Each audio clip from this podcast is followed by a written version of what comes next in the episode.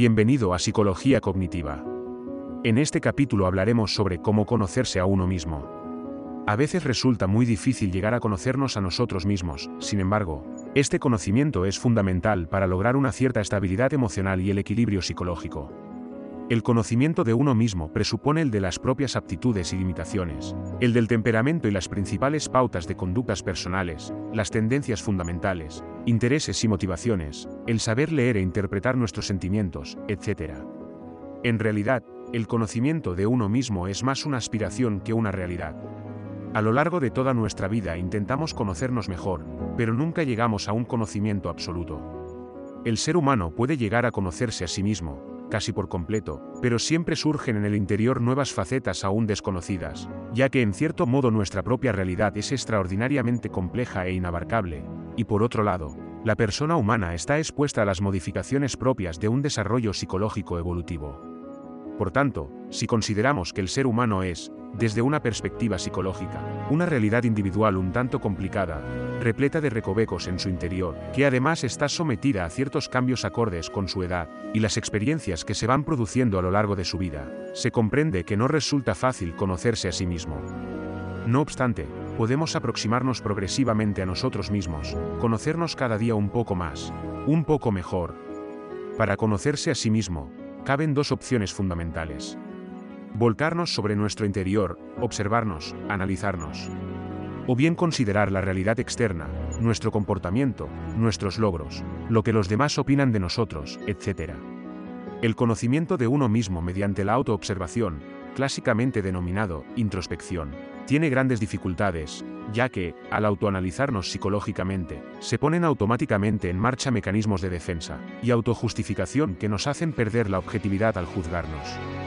Por otro lado, esta falta de imparcialidad puede generarnos continuas dudas que se pueden traducir en angustia e inseguridad.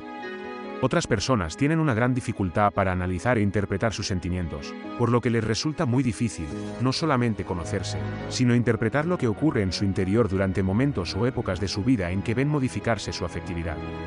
Por el contrario, el análisis de nuestras obras, de nuestro comportamiento, nos aporta datos más objetivos.